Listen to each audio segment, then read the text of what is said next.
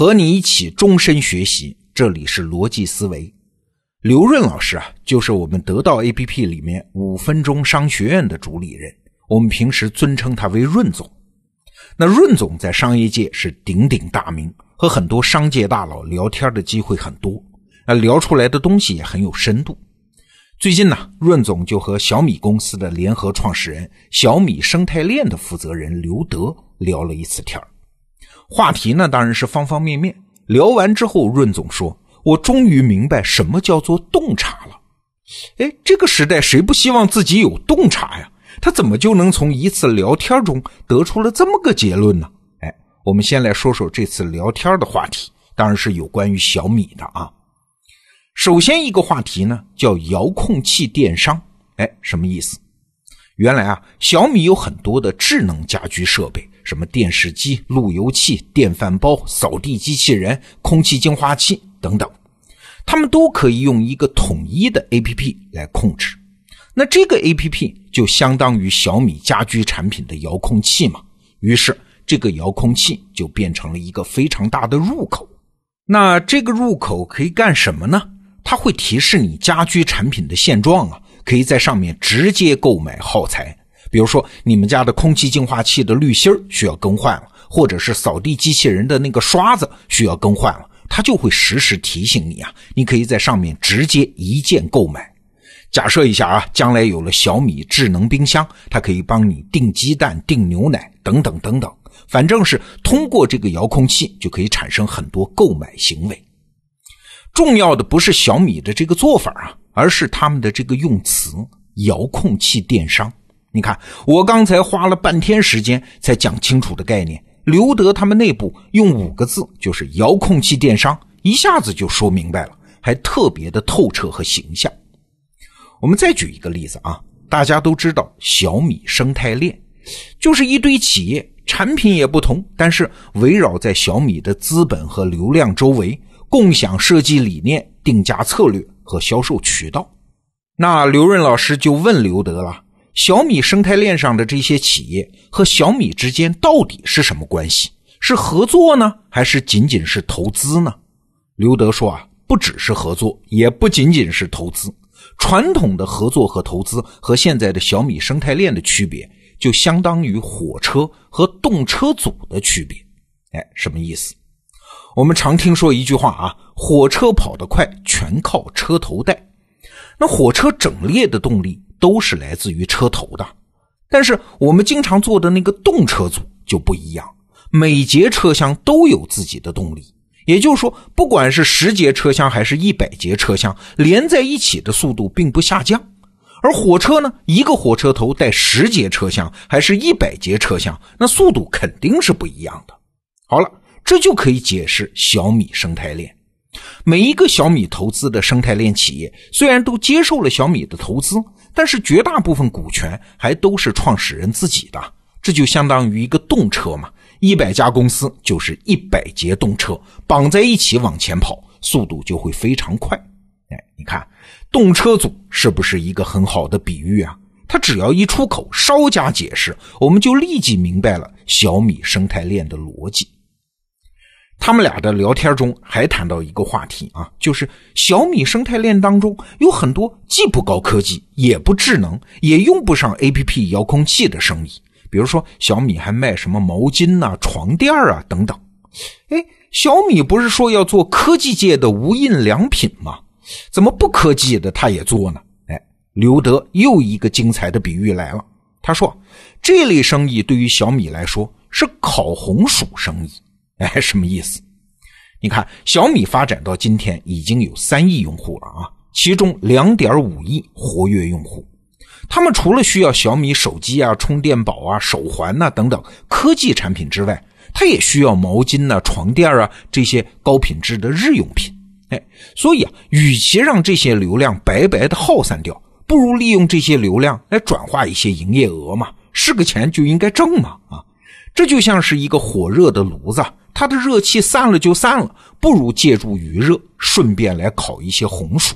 哎，你看，这就是烤红薯生意。短短五个字啊，就把这个事情概括清楚了，通俗易懂又透彻传神。那烤哪些红薯呢？哎，下一个比方又来了。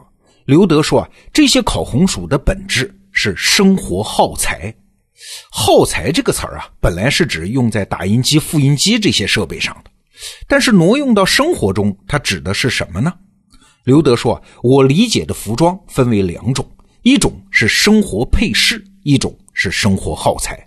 所谓配饰嘛，是生活的装饰品，它是为了适应不同场合，追求的是差异化；而耗材呢，是标准化的，就像打印机的墨盒啊，一次可以买一打，它追求的是实用性和品质。像袜子呀、毛巾呐之类的产品，就是服装里面的耗材，这个市场的需求正在增长啊。比如说，美国人平均每年用十二条毛巾，而中国人呢，平均每年就用一到两条。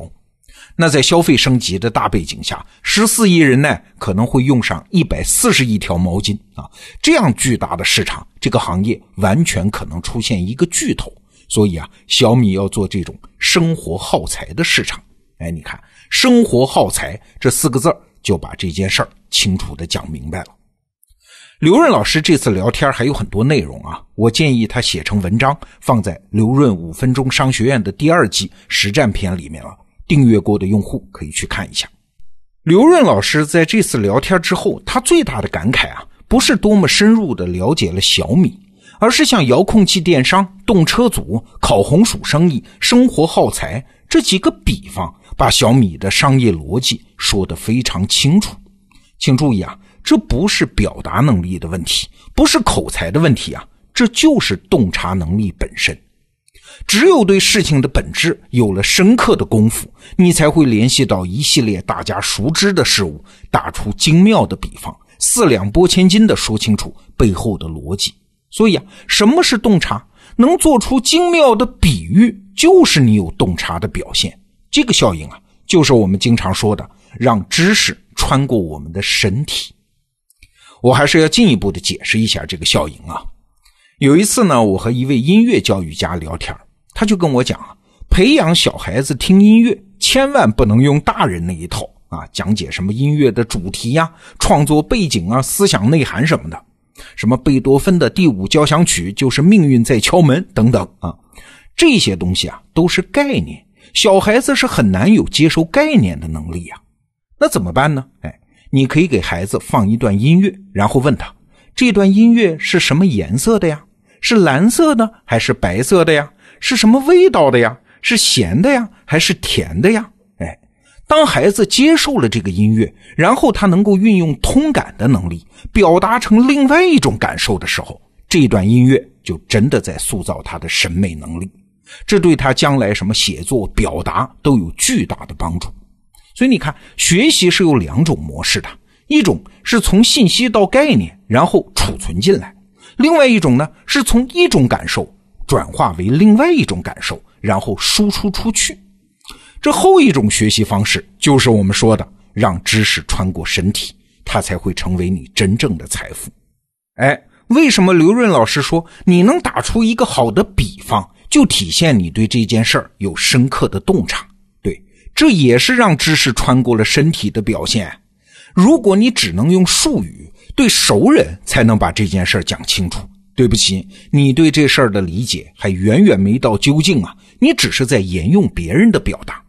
只有当你用一件八竿子都打不着的事儿能比喻当前事物的时候，你就学会了和外行沟通。更重要的是，这件事儿已经穿过了你的身体，变成了你理解世界的方式。哎，这个时候你才真的洞察了它。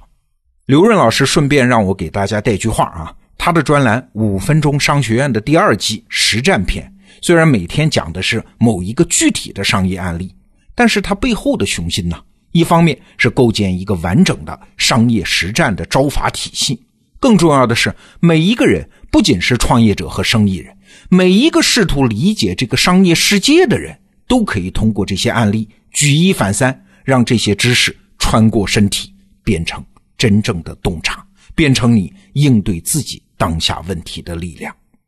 好，推荐你订阅刘润五分钟商学院。我们明天见。